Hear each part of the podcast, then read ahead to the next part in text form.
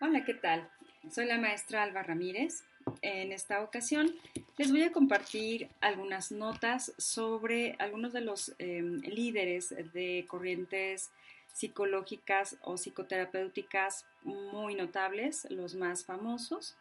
Eh, para apoyarme en este podcast, me estoy eh, asesorando con el libro titulado 50 clásicos de la psicología de Tom Bottle Bowden. Bien, vamos a comenzar con Alfred Adler. Es la segunda figura más importante en el círculo vienés y fundador de la psicología individual. Adler era hijo de un comerciante de cereales que, con aspecto sencillo, creció en las afueras de la ciudad de Viena. Adler sostenía que la percepción que la gente tenía de su propio cuerpo y de sus efectos constituían un factor fundamental en la configuración de sus metas de vida. Estaba mucho más interesado en cómo los niños intentaban buscar su poder en el mundo. Pensaba que al crecer en un entorno en el que cada vez uno parece más grande y más poderoso, cualquier niño intenta obtener lo que necesita por el camino más fácil, en resumen, cada niño se desarrolla de la manera que mejor le permite compensar su debilidad. El principio básico de Adler es que nuestra psique se forma a partir de influencias sociales. El carácter es la interacción única entre dos fuerzas opuestas, una necesidad de poder o engrandecimiento personal y una necesidad de sentimiento social y comunidad.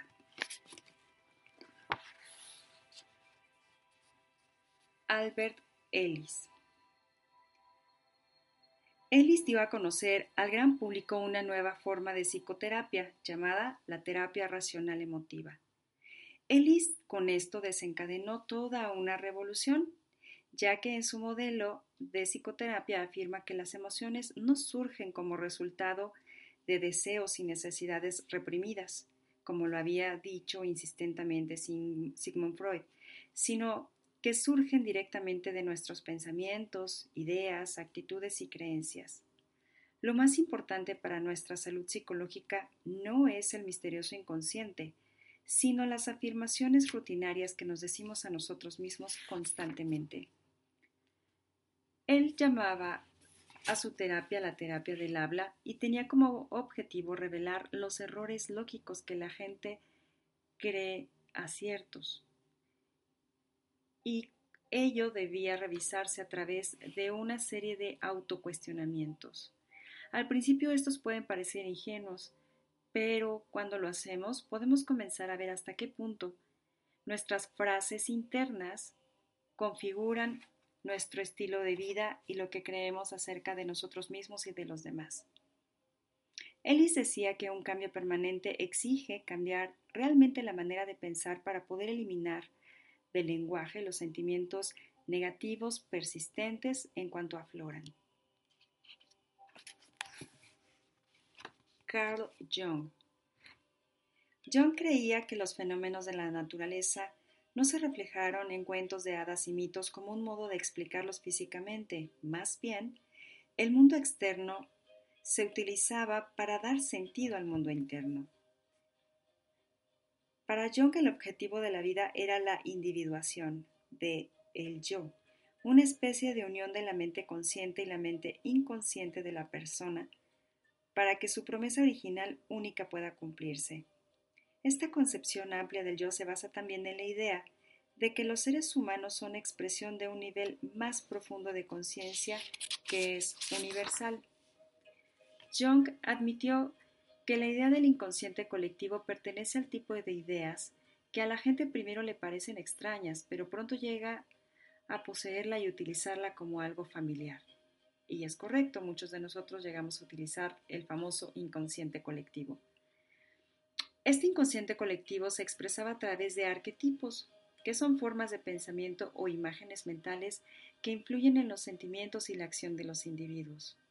Los arquetipos se han expresado y se expresan en mitos, cuentos de hadas y a nivel personal en sueños y visiones.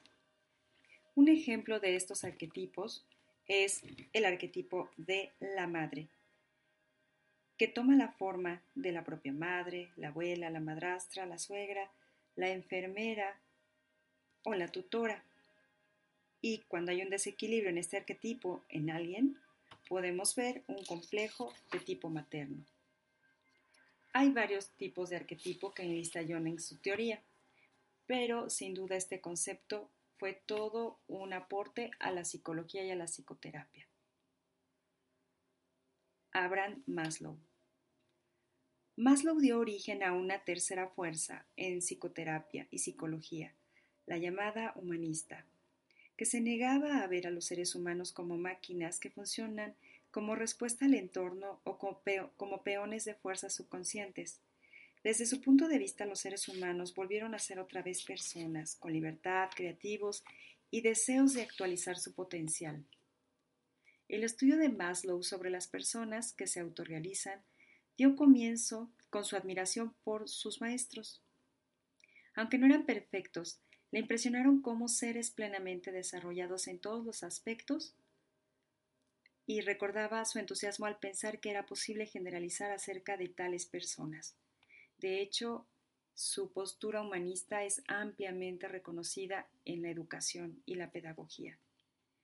Casi todos los problemas psicológicos, creía Maslow, tenían su raíz en la enfermedad del alma, que supone falta de sentido o ansiedad por si tales necesidades no se satisfacen.